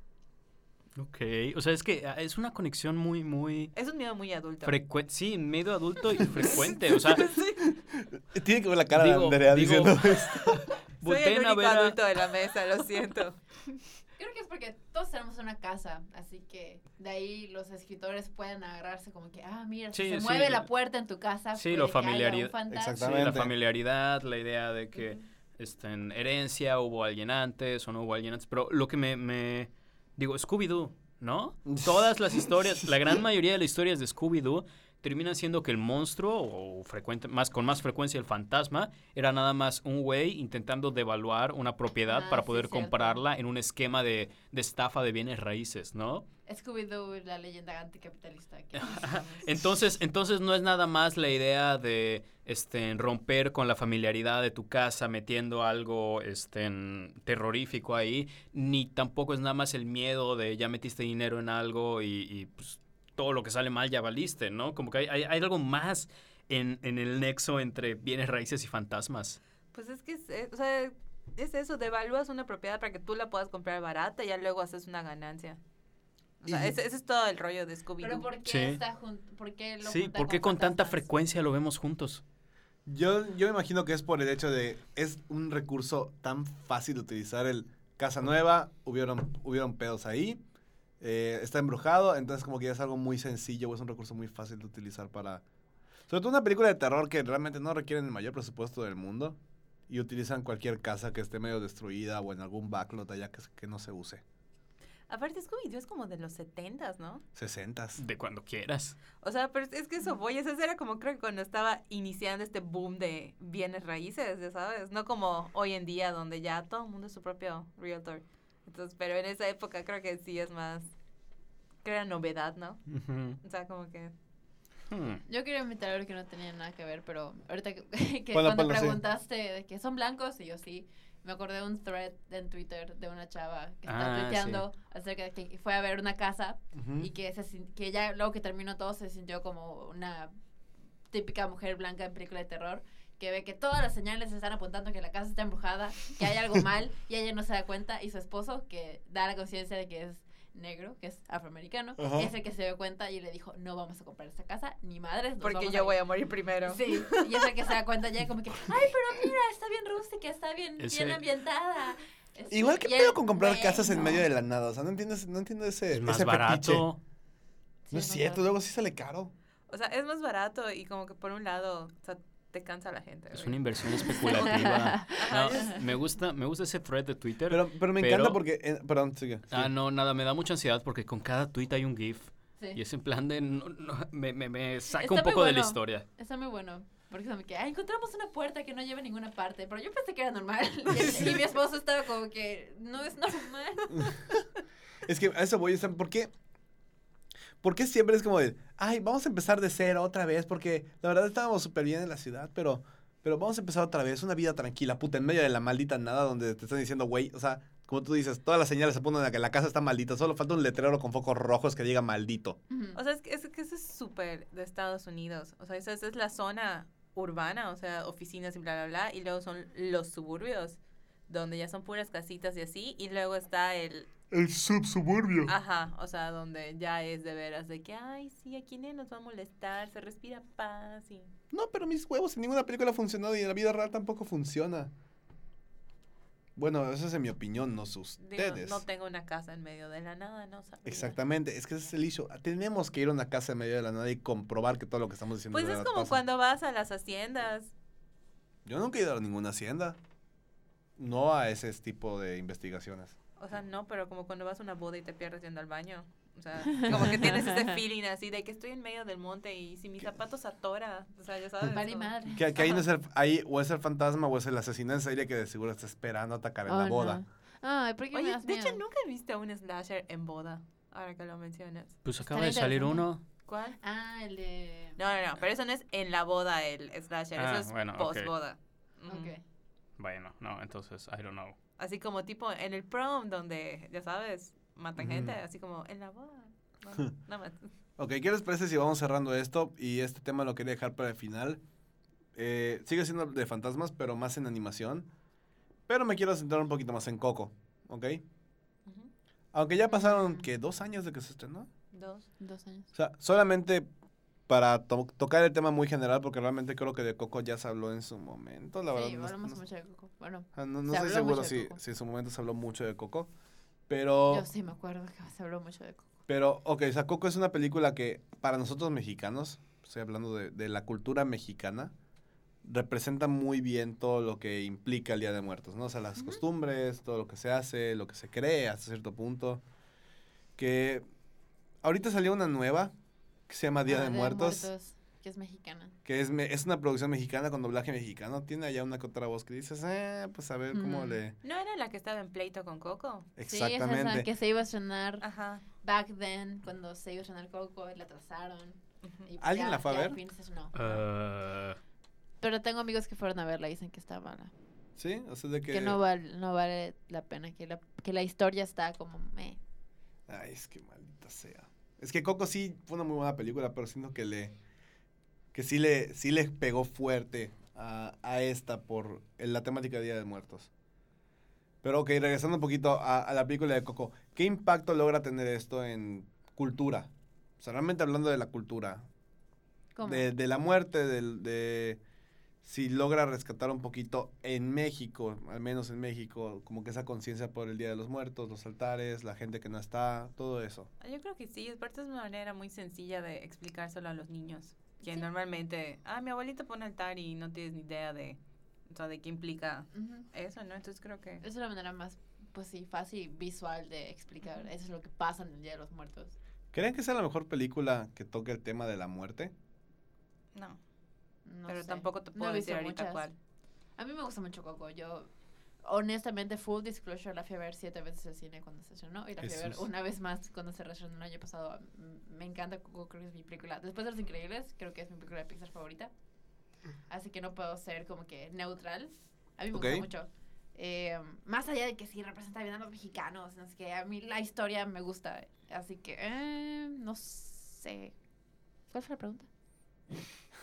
Sobre si era la, la película que mejor representa como que toda la cultura. Pues no sé si mejor, pero es una buena representación tanto de la muerte como de las tradiciones mexicanas, que no creo que su intención sea, ah, vamos a enseñar sobre México al mundo, sino más bien es su, es su trasfondo, es su background, es como es el escenario donde se pasa, donde pasa la historia, pero no somos un documental y no queremos educar a la gente sobre Día de Muertos. Y pues sí es como extraño que una película de niños esté tan enfocada en el tema de la muerte y qué pasa cuando nos morimos y qué pasa cuando tu familiar se muere y si no lo recuerdas va a desaparecer para siempre. Es como que, ah, qué trauma. Pero, pero es una buena manera, siento que es una buena, mm, ¿cómo se? Interpretación. Ajá, da, da un mensaje muy positivo sobre, sí. sobre lo que Pues pasa una vez que, que eso, fallecemos. que la gente no se va siempre y cuando la recuerdes. Recuérdame. Ay, ya sé. y así, pues, es que, o sea, y el- la película lo toma literal. Mientras recuerdas a la persona, la persona sigue ahí. Y puede regresar y puede... El, el Día de Muertos puede regresar y puede ser parte de tu familia otra vez. Ay, me dieron ganas de ver Coco. Eh, Andrea, tú ya viste Coco también. ¿Estás de acuerdo Sí. con esto? Sí. Ajá. O sea, es que. O sea, como que cuando pienso en películas de fantasmas, no pienso en Coco, porque la pienso más como película del más allá. Porque no. O sea, que en teoría sí son fantasmas las ánimas, pero en mi cabeza no lo computa como fantasma. Entonces, pero sí, opino. Porque aparte tienen forma de esqueleto, así que... Como que no entra tanto en la Solo se categoría ven de como fantasmas. fantasmas. cuando los ves literalmente cruzar al mundo de los Ujú. vivos durante el Día de Muertos y los ves que están ahí en las tumbas y todo. Ahí sí cuenta como fantasmas, pero durante toda la película es más bien como que el mundo de los muertos, así que no son fantasmas, son muertos. Ujú. Ok, Ujú. este... Pregunta, con toda la tradición de Día de Muertos, que realmente el tema aquí es... Bueno, ¿tú quieres mencionar Piratas del Caribe en algún punto? Habías dicho. Es que estábamos viendo de que, ah, películas que representan a los, a los fantasmas y pues estaba tratando de pensar en una de las primeras que se me vino a la mente fue Piratas del Caribe porque No. me acordé de la escena cuando Elizabeth quiere atravesar a uno y, y, y no puede porque se da cuenta que está muerto. Pero más bien creo que son zombies, no son tanto fantasmas. Es que yo iba a hablar sobre películas, bueno, bueno, del, del tema de embrujamiento y de fantasmas, pero Ajá. ajá, ya hablamos de, ya hablamos de este, de cómo se llama esta cosa. Frost. No, no, no, de, Um, ah, la acabamos de ver, de películas, de películas de terror, ¿ok? O sea, de que el tema de que es casi siempre es en una casa embrujada y todo este desmadre. Ujú. Pero, ok, o sea, hablando un poquito muy, muy general de Coco, em, es una buena oportunidad siempre el Día de Muertos para verla. O sea, eso sí, porque a- deja tú que vaya ad hoc con la época y sean los mismos días y todo. Es una película que te hace recordar te mucho recuerda que el, el valor de la el- familia en sí, general, sí. que está muy, muy ¿Y cuál bonita. es el punto del, de, la, de la fecha? No es como que ah, pongo flores en un altar, pongo comida y ya está. Es como que representa realmente algo que va más allá. Exacto, porque. Ajá. porque a pesar de que estás hablando de fantasmas hasta cierto punto y de fantasmas sobre todo de tu familia, que ya lo, hemos visto en diferentes ámbitos, ¿no? Desde la comedia, cómo se le toma mucho a lo sobrenatural, que puede ser, puede ser algo muy, muy chistoso y, y se toma broma y como que en, en las películas de comedia no existe el, el fantasma, o sea, la parte seria de, de ser el- un espíritu o del fantasma. Y tienes los ejemplos de los dramas, tienes una película como Ghost, por ejemplo, que es el claro ejemplo de, de cómo el amor perdura hasta, hasta cuando la persona ya no está y la dedicación y todo y que siempre van a estar contigo y nunca te van a olvidar. Y tienes la contraparte de terror que es como de, güey, corre por tu vida porque este cabrón está embrujado y no sabes si te va a matar o no. Cuando es 99% de las veces es un sí. Y en el caso de animación que realmente lo adaptan diferente, de diferentes maneras, ¿no? Ahí sí es mucho como la persona quiere. Pero pues en el caso que estamos hablando que este es un programa grabado en México y que todos aquí somos, somos yucatecos, más yucatecos que el panucho y el salbut. hola. De una bomba, Gerardo. No, Por favor, bien que te la sabes, no me digas que no, realmente no me lo sé. Ah, porque amargado. Este, eh, hablando del tema de México Día de Muertos, que debió ser la semana pasada, pero por cuestiones de, por cuestiones de, De ah, logística. Por de cuestiones de logística y- Europa. y, porque yo no estaba. Este, eh, lo quisimos a- hablar esta semana y aún estamos en tiempo, estamos a 5 de noviembre, entonces... Todavía Técnicamente ya es Navidad. Ya pusieron el ¿Qué no voy a hacer? No voy a hacer cuatro meses, cuatro semanas de Navidad. Ya- Ay, ¿por qué no? ¿Hay Si películas, de, ¿Hay películas de Thanksgiving? ¿Vamos a hacer especial de Thanksgiving o, o no vamos a hacer eso? Thanksgiving. ¿De Porque es, Thanksgiving? es- es de que ultra white si van hacer Thanksgiving. Sí. ¿Podemos hablar de episodios de. Friends de Thanksgiving? Uh, ¿cuál es el mejor? Que es obviamente la... Quinta temporada, ¿Cuál? Cuando Chandler se corta el pie. Ah, Este ser. capítulo. No, pero hay uno El de donde Brad se- Pitt. No, cuando, cuando se quedan, este... Cuando todos llegan tarde. Ah, el último, el, Sí, la última temporada. Sí, eso me gusta mucho. También es bueno que sí podríamos hacer un capítulo especial sobre eso en el Kine Podcast.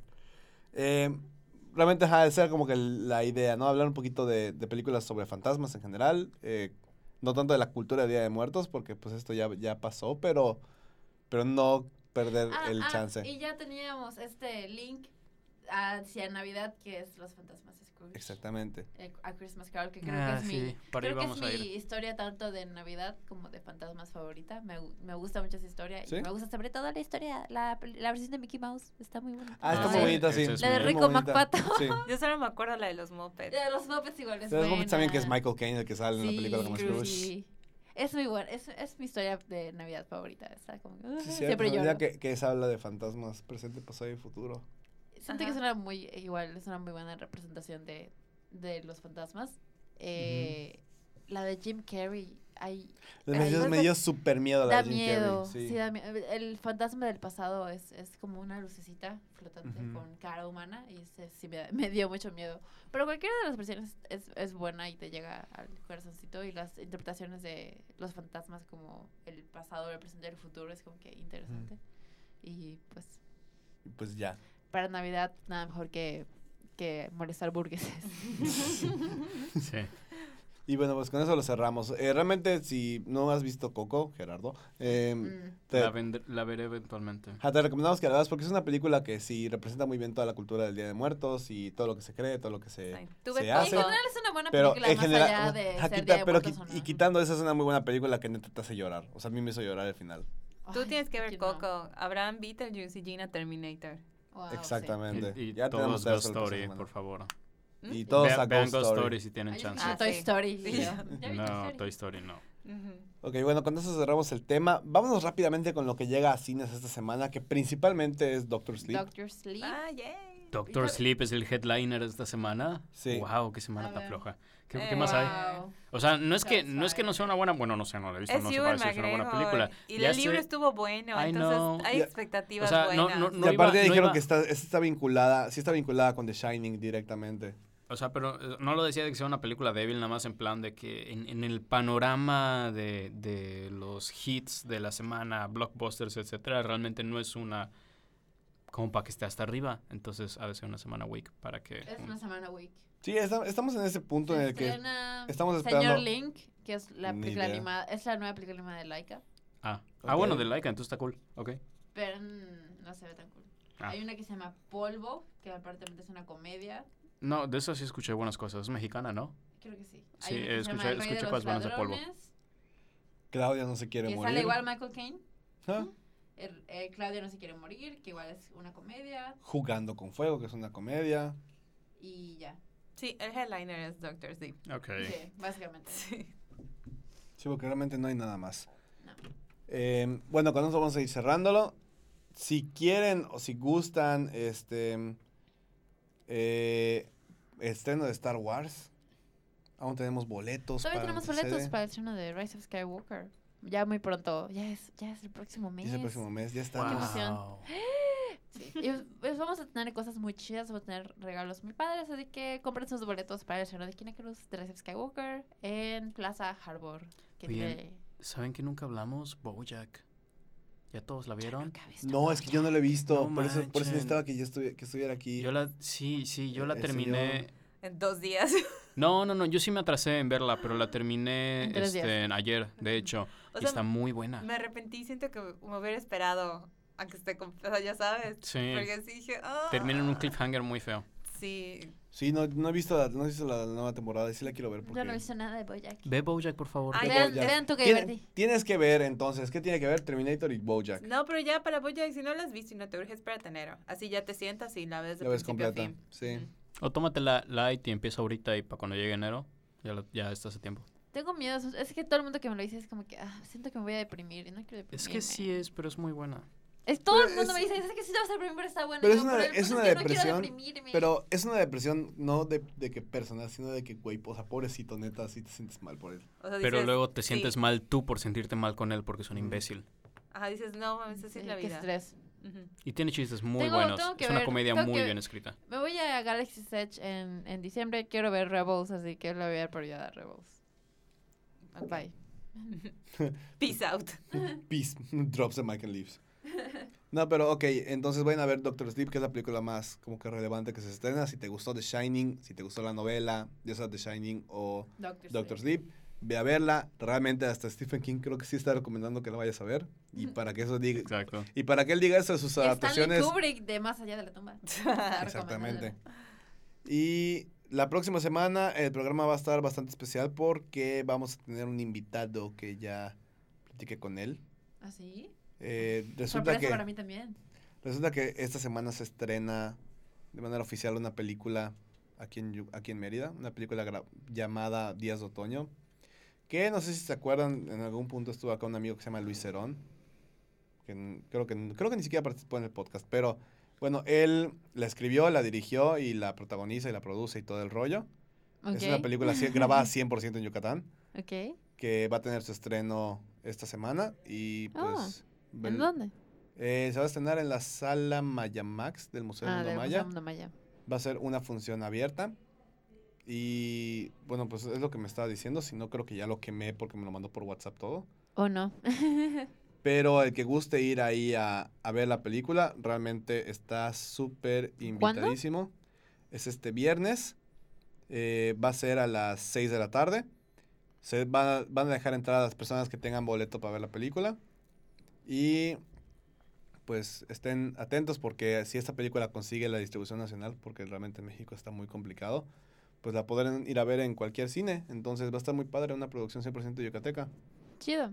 Entonces él va a venir el siguiente, la siguiente semana a platicar un poquito de, pues, de qué trata, cómo, cuáles fueron los pedos y todo. Entonces va a estar muy, muy interesante. Eh, vamos a dejarlo hasta aquí porque ya, ya nos pasamos de tiempo, ya estamos llegando a la hora y media. Eh, Oh, wow. sí, es, ya. es por el especial de... Es por el Ah, especial, es por 50, el especial del programa 50 número años. 50. 50 entonces, años. Este, 50, 50 años también, si quieres. Se han 50 años, sentido mira. como 50 años. Se han sentido, neta. se- years. No es cierto. Eh, muchas gracias por escucharnos. Síganos en redes sociales. Ya dijo Gina, estreno de Skywalker, de The Rise of Skywalker. Compren boletos, promocionen. Vean nuestro canal de YouTube. Vean el canal de YouTube. Ya está la reseña de Zombieland. Esta semana sale la reseña de Doctor Sleep. Y también si podemos sa- sacar la de Terminator, porque más vale tarde que nunca. Y nos acompañaron en esta edición. Andrea Dajer. Gerardo Novelo. Gina Gómez. Y Abraham Soloveitchik. Cuídense. Nos vemos la próxima semana. Bye. Bye. Hasta luego.